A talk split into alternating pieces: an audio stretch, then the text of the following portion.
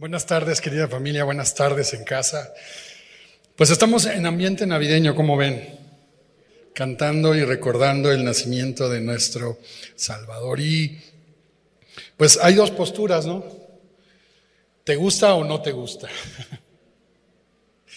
o has transitado de una u otra, no lo sé, pero mm, lo que vamos a hacer el día de hoy y lo que vamos a hacer en las siguientes semanas es meditar en lo que la Biblia nos enseña acerca de esta temporada de la Navidad, lo que significa. Y fíjate bien, yo quiero que hoy estudiemos, que repasemos historias de Navidad que nunca imaginaste que se referían o hablaran de la Navidad.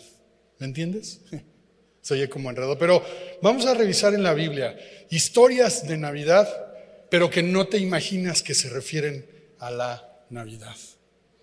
Ahora, la Biblia es una historia, es una gran historia que se va contando, se va construyendo a través de otras historias, de otras microhistorias. No son fábulas, no son cuentos, no es ficción, pero son un cúmulo de eventos que a veces parece que no tienen relación, pero están unidos y unidos como un rompecabezas.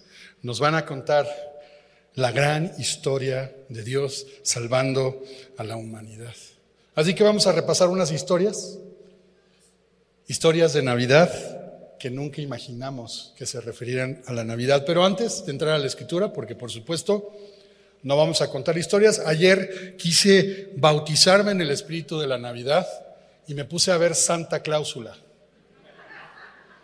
No vamos a hablar de eso. Tampoco les voy a hablar de este libro tan interesante que escribió un autor mexicano en el siglo pasado, Navidad en las montañas. Un hermoso libro de la Navidad mexicano. No, tampoco no vamos a hablar de ese tipo de historias. Vamos a hablar de la Biblia, pero antes me acompañas a orar y luego comenzamos a buscar estas historias de Navidad en la Biblia. Señor, gracias por tu palabra y gracias porque nos das la oportunidad de estar reunidos, Señor. No para pensar en ideas personales, no para meditar en películas, sino para meditar en tu palabra, Señor. Tu palabra siempre viva y eficaz, Señor. Queremos que penetre, queremos que disierna nuestros pensamientos, nuestras emociones, nuestras decisiones, Señor. Y queremos encontrar el aliento que necesita nuestra vida como cada día, Señor, cada temporada. Venimos delante de ti y clamamos delante de ti en este momento. Señor, ayúdanos por tu Espíritu Santo en el nombre de Jesús. Amén. Acompáñame Génesis 3:15. Aquí está la primera historia de Navidad. Génesis 3:15. Dice así. Y pondré enemistad entre ti y la mujer, y entre tu simiente y la simiente suya. Esta te herirá en la cabeza y tú le herirás en el calcañar. Y esta es la primera historia de Navidad que no parece nada que ver con la Navidad, pero esa es la primera, la Navidad en el Edén. Y déjame recordarte algo, Dios creó el universo de la nada, Dios creó, creó al hombre del polvo y Dios lo hizo porque quiso, Dios lo hizo por su gloria y por su bondad. Dios bendijo la creación y las criaturas, pero un día todo se descompuso. El ser humano fue engañado. El ser humano, siendo la especial creación de Dios, fue tentado, Génesis 3, con la idea de ser como Dios. Y hoy, hoy tú y yo seguimos siendo tentados a ser como Dios, a ser independientes de Dios, a ser aparte de Dios, a ser autónomos de Dios. Y todo se descompuso. Y cuando todo se descompuso y cuando todo se echó a perder, en medio de todo este caos, de esta gran caída, de esta distorsión del hombre y del mundo, está este anuncio en Génesis 3:15. Y parece extraño y parece nada que ver con la temporada en la que estamos, pero quiero que pienses en esto. Dios, Génesis 3:14, condenó a esta serpiente a nunca poder alcanzar redención. Génesis 3:14, Jehová dijo a la serpiente, por cuanto esto hiciste, maldita serás.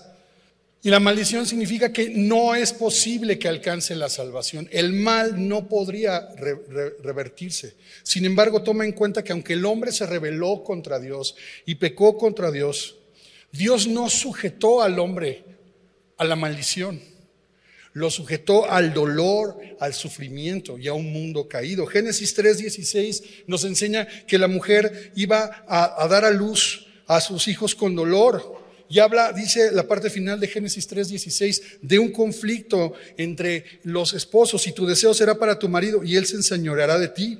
En Génesis 3:17 habla al hombre y le dice, por cuanto obedeciste la voz de tu mujer y comiste del árbol que te mandé diciendo, no comerás de él, maldita será la tierra por tu causa, con dolor comerás de ella todos los días de tu vida. Y entonces el pecado vio, abrió la puerta al dolor, al sufrimiento, a la maldad, a la injusticia, a una creación que quedó sujeta a una condición caída. El mundo y el hombre ya no es pleno. Y el hombre, el ser humano, constantemente está buscando la salvación de su vida, la redención de su vida, la satisfacción, la plenitud. Y comenzó una búsqueda, pero se rompió todo esto. La condición permanente de armonía, de paz y de prosperidad sin embargo, en esta trágica historia, en este trágico evento de Génesis 3, está el versículo 15, Génesis 3, 15. Pondré enemistad entre ti la mujer y entre tu simiente y la simiente suya. Esta te herirá en la cabeza y tú le herirás en el calcañar. ¿Qué significa esto? Dos cosas. Número uno, nos anuncia un conflicto. Y sabes una cosa, el ser humano, tú y yo estamos en medio de un permanente conflicto. Es un conflicto interno. ¿Por qué? Porque el ser humano sabe lo que es bueno y lo que es malo. Sin embargo, no podemos hacer lo bueno. No podemos hacer lo sabio. No nos alcanza por nosotros mismos para agradar a Dios. Saber lo que es bueno no equivale a hacer lo que es correcto. Y estamos en un conflicto, luchando todo el tiempo. No es un conflicto exclusivo del creyente, es un conflicto del ser humano. Pero hay un conflicto externo también, maldad, injusticia, sufrimiento, muerte, un mundo distorsionado. Y esta historia, Génesis 3.15, nos está mostrando, número uno, eso, un conflicto. ¿Sabes? Vivimos en un conflicto. Vivimos en medio de todo esto. Pero desde el Edén está también el anuncio de este conflicto y la promesa de qué? De la resolución de ese conflicto. ¿Y cuál es eso? La promesa de la visita de alguien, la simiente de la mujer que habría de venir a resolver definitivamente este conflicto. ¿Te das cuenta? La simiente, la semilla, el fruto, el hijo de la mujer vendría a acabar con este conflicto vendría a resolver este conflicto. Y esto, mis queridos hermanos, es esta primera historia que habla de la Navidad, del nacimiento de alguien, de un ser, de una persona, de un Salvador, que habría de resolver definitivamente con este gran conflicto. Un gran conflicto que primero es un conflicto con Dios porque el pecado nos separó de Él, nos hizo ajenos a Él, extraños a Él.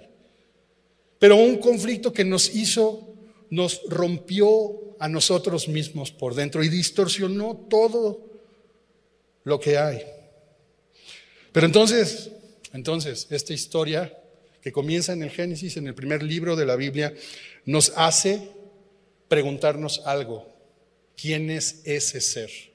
¿Quién es la simiente de la mujer? ¿Cómo vendrá? ¿Cuándo vendrá? ¿Dónde llegará? ¿De qué manera? Y eso es lo que nos cuenta el Antiguo Testamento. Es la historia de Dios salvando a la humanidad, revelándonos paso a paso quién es ese Salvador. Ahora, ¿cómo debería de ser ese ser, esa persona, ese alguien que resuelva este gran conflicto de la humanidad y del universo? ¿Cómo debería de ser? ¿Cómo te imaginas que debería de ser? Tendría que ser alguien muy fuerte, tendría que ser alguien muy poderoso, tendría que ser alguien valiente, tendría que ser alguien, un superhéroe. Ahora, déjame planteártelo en palabras más cristianas. ¿No crees que esta tarea de salvar a la humanidad, de resolver este conflicto, no es una tarea que solo Dios podría hacer? Pero esto no aclara las cosas, sino que las complica más.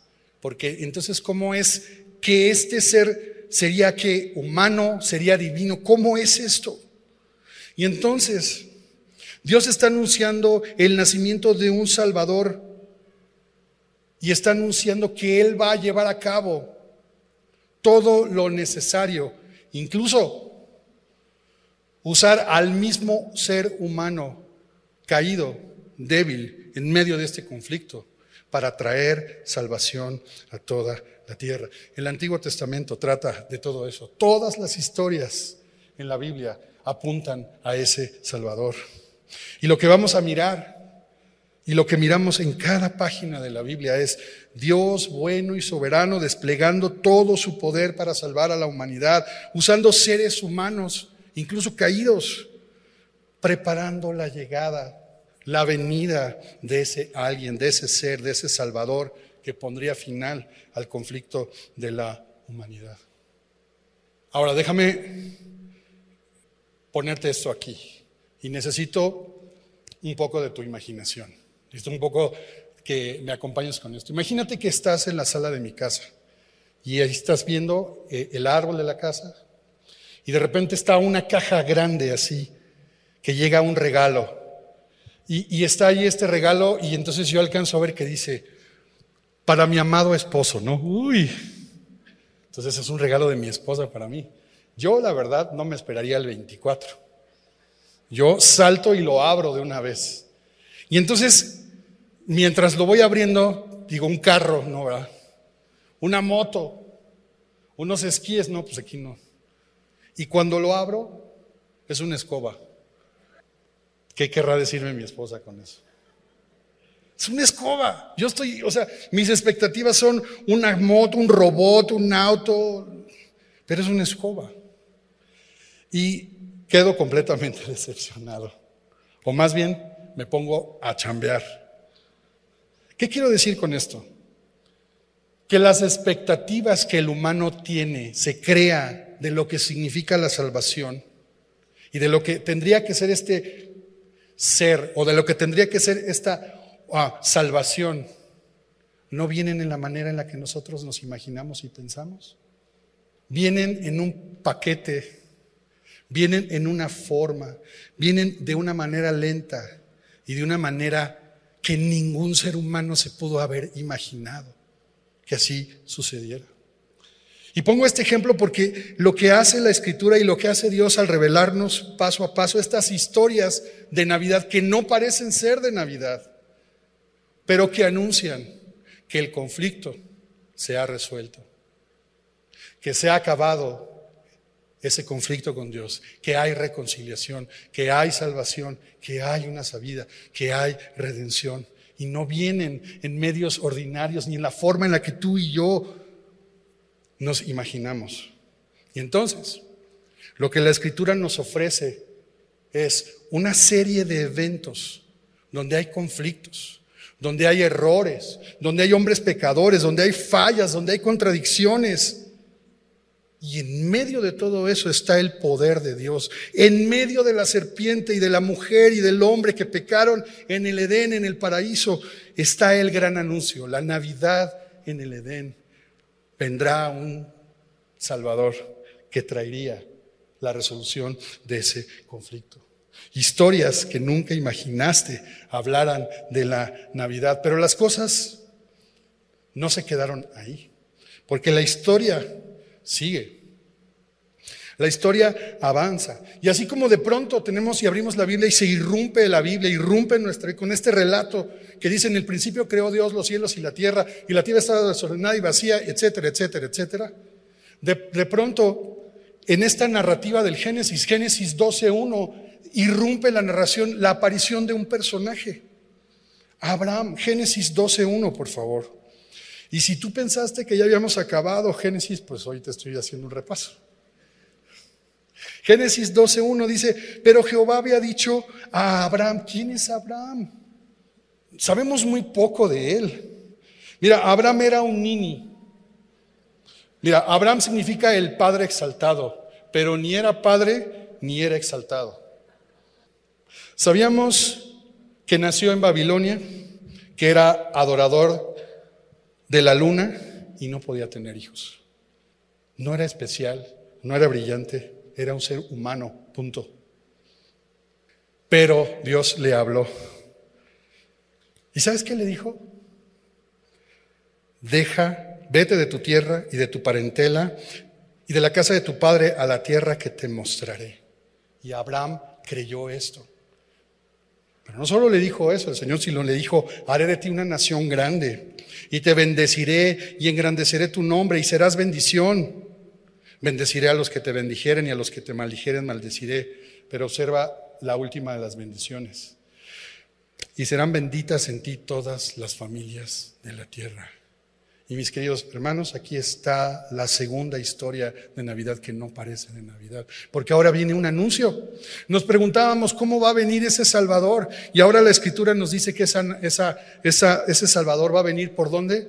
Por Abraham. Ah, entonces Abraham es el Salvador. No, no, no, no es, no es Abraham. Pero nos comienza el texto bíblico a dar pistas. Y ahora sabemos que de entre toda la humanidad Dios ha escogido a una persona, a Abraham, y a su descendencia. ¿Para qué? Para cambiar la maldición en bendición. Para que en él todas las familias de la tierra obtengan bendición. Así que ya tenemos una pista, pero Abraham no lo es. No solo eso, Dios va a comenzar a tratar con este ser humano, con Abraham. En el capítulo que sigue, Génesis 13, 15, 17, Dios le va a adicionar una promesa. Le va a decir, oye, toda esta tierra que ves, Génesis 13, 15, la voy a dar a tu descendencia para siempre. Haré tu descendencia como el polvo de la tierra, que si alguno puede contar el polvo de la tierra, también tu descendencia será contada. Y Dios le dio estas promesas. Y Abraham creyó. Pero Abraham era un ser humano como tú y como yo. Tenía esta promesa, pero tuvo que enfrentar. Fíjate nada más lo que tuvo que enfrentar. La inflación, bueno, hambruna. Un conflicto con Faraón. Una guerra mundial un hijo fuera de matrimonio, la destrucción de Sodoma y Gomorra y 25 años esperó para que llegara el cumplimiento de la promesa. Isaac, un hijo. Porque Dios le predijo en tu simiente, en ti serán benditas todas las familias de la tierra, pero no puedo tener hijos, Señor, ¿cómo? Y en medio de todos esos conflictos, los mismos conflictos que de una u otra manera tú y yo enfrentamos. Llegó el día, Génesis 21.1, en el que Dios dice así, Génesis 21.1, visitó Jehová a Sara como había dicho, e hizo Jehová con Sara como había hablado. Y Sara concibió y, dijo a Abraham, y, dio a Abraham un hijo en su vejez, en el tiempo que Dios le había dicho. Tenemos una historia de la Navidad, de nacimiento en Edén, del anuncio del nacimiento de ese alguien que habría de traer salvación. Y ahora vemos que este anuncio de la Navidad surge en Babilonia. Y en los misterios y en las formas de actuar de Dios se concreta en Canaán. Abraham no podía tener hijos, pero Dios los visita y les da un hijo en el tiempo en que Dios les había dicho. Abraham tuvo a Isaac porque Dios lo visitó, porque Dios se hizo presente. Pero la historia no acaba ahí y vamos por la tercera historia. Porque Isaac creció, Isaac se casó y ¿qué crees? Se repitió esa historia otra vez porque se casa y su esposa tampoco podía tener hijos. Pero Isaac oró y Dios le concedió el tener hijos. Génesis 25, verso 21. Y oró Isaac y oró Isaac a Jehová por su mujer que era estéril, y lo aceptó Jehová y concibió Rebeca, su mujer. Ah, muy bien, entonces la simiente de la mujer viene por Abraham y luego por Isaac, y ahora Isaac, el hijo de Isaac, será el que continúe esta línea. Pero, oh sorpresa, porque el verso 22 nos dice que los hijos luchaban dentro de ella otra vez este conflicto la expresión de este conflicto, lucha, conflicto. Y quiero antes de decirte algo, llamar tu atención, invitarte a lo siguiente, a que no solo seamos oidores, venir y escuchar la palabra, sino nos convirtamos en estudiantes de la palabra. Y sabes que aquí yo no solo quiero que hagas espacio para lo que el mensaje, lo que Dios quiere decirnos hoy, sino que hagas espacio para tú convertirte en un estudiante de la Biblia. Y sabes, aquí vemos esas, un patrón bíblico. Conflicto y promesa. Conflicto y promesa. Cuando vayas a casa y abras la Biblia, sobre todo el Antiguo Testamento, acuérdate esto, vas a encontrar, identifica estas cosas y te van a ayudar a entender, porque es un conflicto. Porque hay muchas informaciones ahí, porque las historias no parecen ser de la Navidad, pero están haciendo anuncios. Y todas estas historias están apuntando a la solución del conflicto anunciado desde el Edén. Conflicto y promesa, conflicto y solución. Y en medio de conflictos, en medio de malas decisiones, en medio del pecado, en medio de, todo lo que detestamos, de consecuencias, Dios va abriendo camino para traer su salvación a este mundo. Los, los hijos, perdón, luchaban dentro de ella. Y sigo leyendo, dice que, ¿para qué vivo yo? dijo Rebeca. Y fue a consultar a Jehová. ¿Y qué crees que le respondió el Señor? Con un anuncio, con una promesa. Dos naciones hay en tu seno, dos pueblos serán divididos desde tus entrañas. El pueblo, el un pueblo será más fuerte que el otro y el mayor servirá al menor. Conflicto y promesa. Anuncio y nacimiento. Y así Dios va mostrando y va desvelando, va revelando su plan de salvación. Isaac tuvo mellizos. Entonces aquí se complican las cosas. Porque entonces, ahora, ¿por dónde? ¿Por Esaú, que es el mayor? ¿O por Jacob, que es el menor? Y yo creo que tú conoces bien la historia porque la hemos venido estudiando semana tras semana el último año. Y este anuncio, claramente vemos cómo Dios ahora toma una decisión. Toma una decisión que consiste en alterar el orden natural de herencia y de bendición para que sea el menor el que reciba la bendición, no el mayor. Yo sé que muchos nos preguntamos por qué hace Dios, por qué Dios elige a uno y al otro no. Y, déjame decirte una cosa. El tema no es, el tema no es por qué Dios desechó a Esaú. No, ese no es el tema. El tema es por qué Dios se inclinó por Jacob. Ese es lo difícil, ese es el misterio. Porque sabes qué, tú y yo somos pecadores. Pero que Dios decida amar a pecadores, eso es inexplicable. Podemos entender que Dios no eligió a Esaú, pero que Dios haya elegido a Jacob para que por ahí pase la simiente de salvación. Si tú y yo sabemos cómo es Jacob, ¿sí o no? Si tú y yo sabemos el individuo que es, ¿cómo es eso? Y así, querida familia, Dios va construyendo un camino de salvación. Y donde parece que no hay promesa, hay promesa. Y donde parece que hay conflicto, hay un anuncio de resolución de ese conflicto. Y en medio de todo eso, de generación en generación, de paso a paso, encontramos el camino por el que habría de venir el Salvador de este conflicto. Jacob, sabes bien que hizo todo mal.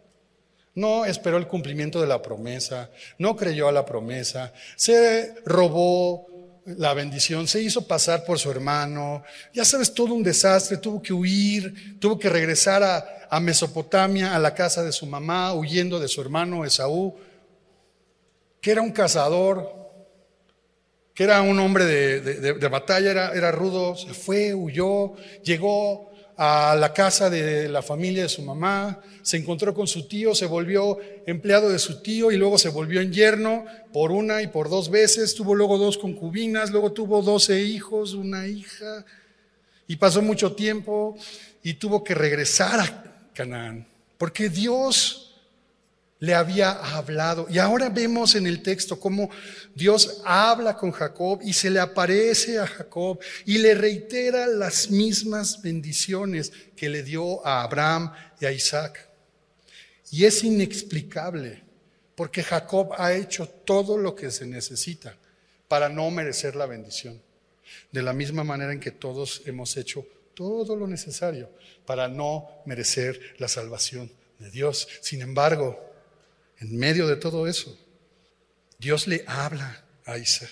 Dios, Dios le habla a Jacob. Génesis 35, verso 9. Y cuando viene de regreso le dice, Génesis 35, verso 9, apareció otra vez Dios a Jacob. A veces pensamos que tú y yo tenemos que hacer ciertas cosas para tener un encuentro con Dios que tenemos que cumplir ciertos requisitos, tenemos que tener cierta condición, ser buenos, peinarnos de lado, usar, no sé, nos hacemos de tantas ideas para relacionarnos con Dios, pero Dios está ahí, se le aparece Dios a Jacob y Jacob ha hecho todo para que Dios no quiera nada con él. Pero cuando había vuelto de Padán Aram, es decir, de Mesopotamia, dice que le bendijo. Y le dijo Dios, tu nombre es Jacob. No se llamará más su nombre Jacob, sino Israel será tu nombre. Y llamó su nombre Israel. Ya no vas a ser el tranzas. Ahora vas a ser el que permanece con Dios, el que prevalece con Dios, el que lucha al lado de Dios. También dijo Dios, yo soy el Dios omnipotente, crece y multiplícate. Una nación y conjunto de naciones procederán de ti y reyes saldrán de tus lomos. La tierra que he dado a Abraham, a Isaac, la daré a ti y a tu descendencia después de ti daré la tierra. Le está ratificando las mismas promesas. Entonces, la simiente de la mujer no es Abraham, no es Isaac. La duda de si era Esaú, no es Esaú, pero viene por Jacob. Y Jacob no es, digamos, el mejor. Pero Dios le reitera su promesa de bendición. ¿Quién es el Salvador? ¿Quién es? ¿Quién es? Y aquí entramos a una segunda a una siguiente historia. Ahí mismo en el capítulo 35 de Génesis. Una historia que está ahí escondida que estudiamos hace unas semanas. Pero es una historia de Navidad. Génesis 35, 16. Después de este encuentro que tiene Jacob con Dios, él sigue avanzando para ir a encontrarse con su papá y establecerse en la tierra de Canaán y va a suceder algo trágico. Después, Génesis 35, 16, partieron de Betel y había aún como media legua de tierra para llegar a Efrata. Cuando dio a luz Raquel, Raquel es la esposa que ama a Jacob, es con quien quiere hacer su vida, con quien quiere estar. Todas las demás cosas que le han pasado es, no es lo que él quería, pero está en medio del conflicto. Y él quiere regresar a Canaán para establecerse y vivir como todos queremos, plenitud, tranquilidad, bendición. Pero Jacob no ha podido construir esa plenitud. Ha ido de conflicto en conflicto a conflicto. Y aquí va a enfrentar otra historia y otro conflicto fuerte, porque cuando dio a luz Raquel hubo trabajo en su parto. Y aconteció como había trabajo en su parto que le dijo la partera, no temas que también tendrás este hijo. Y aconteció que al salírsele el alma, pues murió, llamó su nombre Benoni, mas su padre lo llamó Benjamín. Así murió Raquel. Y toma nota, y fue sepultado en el camino de Frata, la cual es qué? Belén, Belén. Y no sé si te suena Belén, pero esta es la primera vez que en la Biblia aparece mencionado esta pequeña ciudad de Belén. Es una historia triste.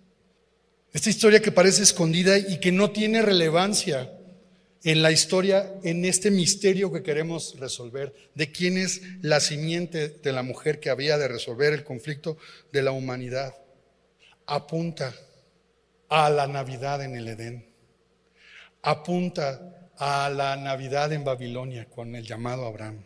Y ahora que está en Canaán, ¿quién es? ¿El Salvador es Benjamín? No.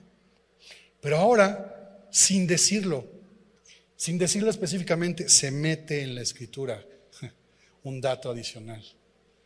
Belén. Miqueas 5:2 dice, "Pero tú, Belén Efrata, pequeña para estar entre las familias de Judá, de ti me saldrá el que será Señor en Israel."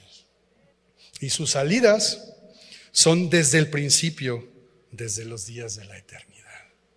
Y aquí, mis queridos hermanos, hay mucha información, porque ahora sabemos que este ser, este Salvador, sería Dios eterno. Sus salidas son desde el principio y desde los días de la eternidad. ¿Cómo es esto? ¿Sí? Este comienza a anunciarse que vendría de Belén y Miqueas 5, claro, es una profecía muchos años después de los sucesos en Génesis 35. Nos recuerda que habría de ser Dios mismo. Ahora tú dices, bueno, ok, ¿por qué este pasaje de Génesis 35 puede ser importante en la historia de salvación en la Biblia? ¿Por qué? ¿Por qué? Porque esa historia de Génesis 35 es una historia de dolor, es una historia que necesita redención y esperanza. Porque esta historia en Génesis 35 nos recuerda el conflicto existente desde Génesis 3. Porque el lamento de Raquel es el lamento de todos los seres humanos.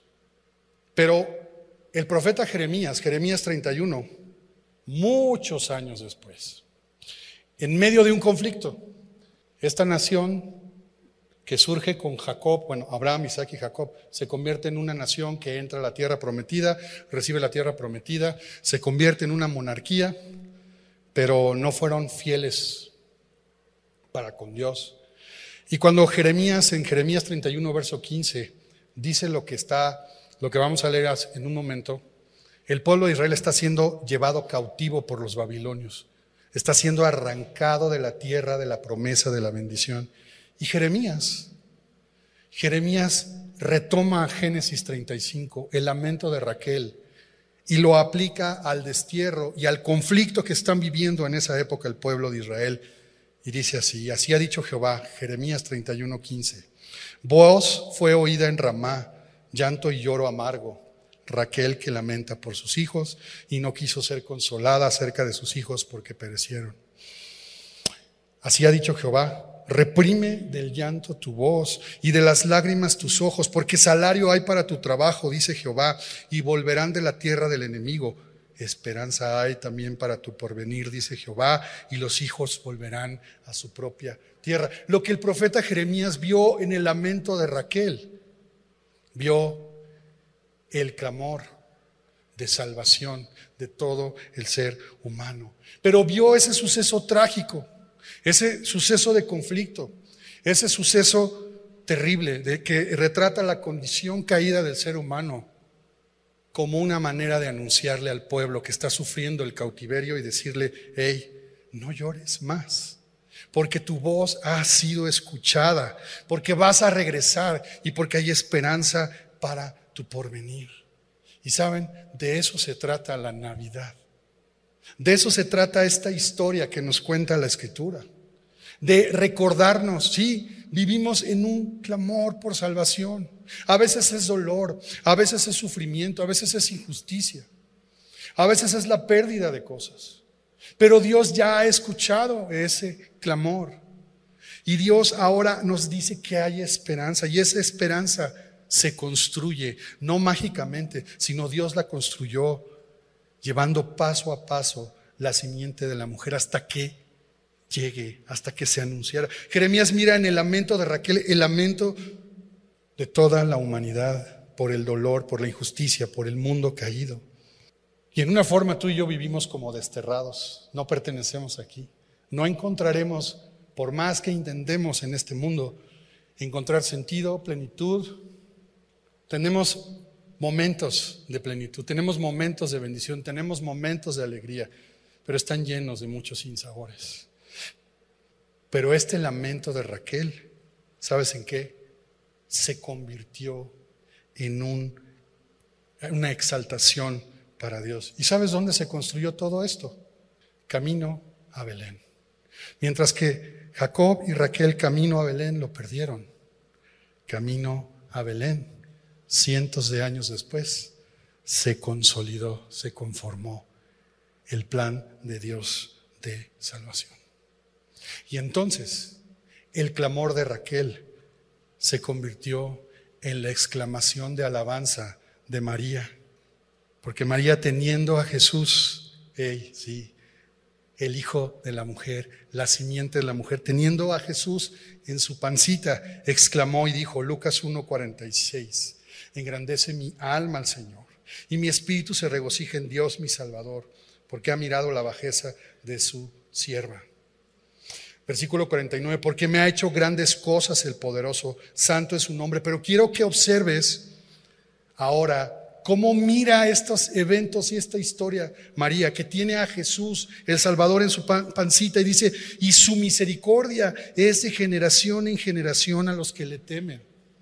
Y entonces estas historias que acabamos de repasar en Génesis muestran su misericordia de Dios de generación en generación. Versículo 51 dice, hizo proezas con su brazo.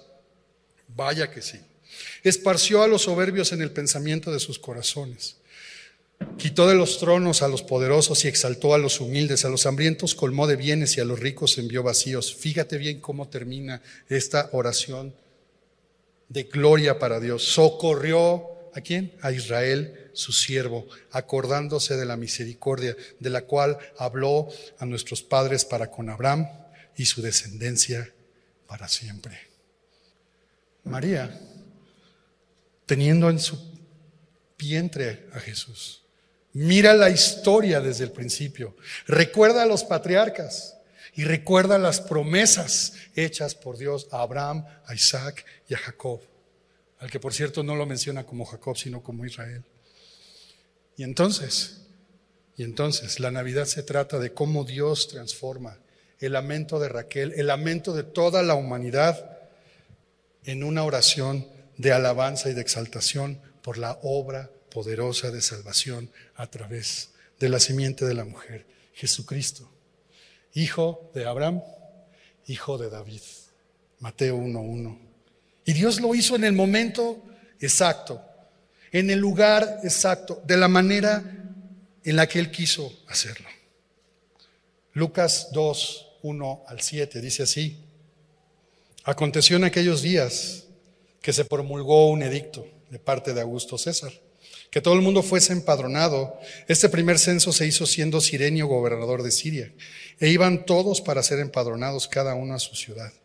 Y José subió de Galilea, de la ciudad de Nazaret, a Judea, a la ciudad de David, que se llama como Belén, por cuanto era de la casa y la familia de David, para ser empadronado con María su mujer, desposada con él, la cual estaba encinta. Y aconteció que estando ellos allí, se cumplieron los días de su alumbramiento y dio a luz a su hijo primogénito y lo envolvió en pañales y lo acostó en un pesebre porque no había lugar para ellos en el mesón. entonces, en el mismo camino, en la misma ciudad de Belén, donde siglos antes Raquel lamentó, ahora en ese mismo camino ha venido el Salvador. En Belén, camino a Belén. En camino a Belén se revela la condición de la humanidad, un clamor por salvación, pero en el camino a Belén se reveló ese ser que habría de venir, Jesucristo, Hijo de Dios, para salvar a la humanidad. Historias de Navidad que nunca pensaste que hablaran de la Navidad en Edén, en Babilonia, en Canaán y en Belén. Pero ahí, camino en Belén, se hizo manifiesto el milagro de la encarnación. Dios con nosotros, Emmanuel, Jesús se hizo hombre, asumió la condición de humano, siendo Dios para salvarnos, para salvar a la humanidad, a todo aquel que cree. Y eso, mis queridos hermanos, es lo que recordamos en esta temporada.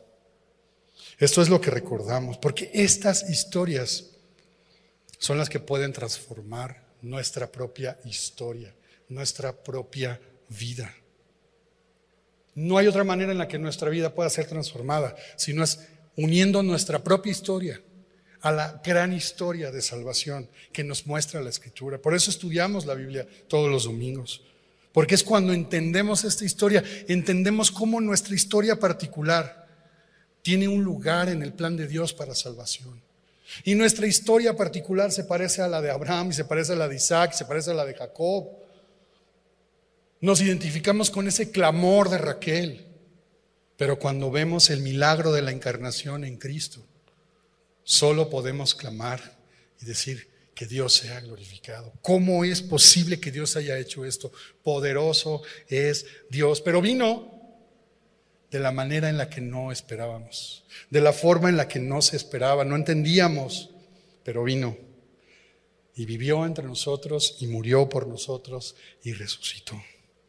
Esta es la manera en la que podemos unir nuestra historia personal. Es la única forma en la que nuestra historia puede transformarse y no ser incompleta, inacabada. No puede ser trágica, sino se convierte en, se redime en una historia, donde a pesar de seguir viviendo, de estar acá, a pesar de la condición en la que nos encontramos, esperando ahora su segunda venida, podemos encontrar salvación, esperanza, certeza redención. Y es la única manera a través de Jesús. Quiero terminar solamente concluyendo la historia de José. La última historia, Navidad en Egipto. Porque Jacob tenía un hijo, José, su favorito, hijo de Raquel, al cual sus hermanos le tenían envidia. Lo, agarraron, perdónenme por la palabra, lo apañaron, lo metieron a un pozo, lo golpearon, lo querían matar, pero lo vendieron a, como esclavo a Egipto. Y ahí quedó la cosa. Bueno, le dijeron a su papá que había muerto. Y así pasaron muchos, muchos años. Hasta que un día los hermanos de José tuvieron que ir a Egipto porque había hambre. Y oh, sorpresa, el que era encargado de dar el alimento era su hermano. Y entonces, ya sabes, toda una historia, se reconcilian. Finalmente es tan grande el hambre que Jacob con toda su familia se muda a Egipto y se establecen en Egipto y llega el final de los días de Jacob y él muere en Egipto. Y cuando muere Jacob, recuerda, lo estudiamos la semana pasada, cuando muere Jacob, los hermanos de José dicen, híjole, este José ahora sí se va a vengar. Ahora ya no tenemos nadie que nos defienda. Y entonces van con José, se humillan, confiesan su pecado, piden misericordia, se entregan como siervos, pero fíjate la respuesta de José. Génesis 50, 20. Ustedes pensasteis mal contra mí, dice José, mas Dios lo encaminó a bien para hacer lo que vemos hoy, para mantener en vida a mucho pueblo. Y aquí está la Navidad en Egipto. Este es el mensaje de la Navidad. Tú y yo pensamos mal. Tú y yo vivimos en la zozobra del dolor, del sufrimiento, injusticias, muertes, sufrimos el mal o le suministramos el mal a otros sin quererlo o a fuerza o como, como sea. A veces decimos, ¿qué clase de Dios puede permitir el mal? ¿Qué clase de Dios puede permitir la injusticia y el dolor?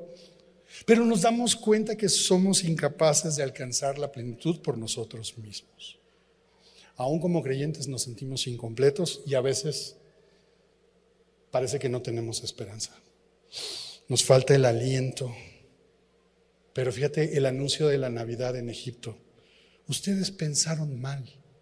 Ustedes pensaron mal, tú piensas mal, tú piensas que todo esto no sirve para nada y que no hay un Dios. Mas Dios lo encaminó bien. Ese es el poder de Dios para salvación. Que lo que el hombre distorsiona, lo que el hombre cambia por el pecado, lo que distorsionó, Dios lo encaminó a bien y lo encaminó camino a Belén.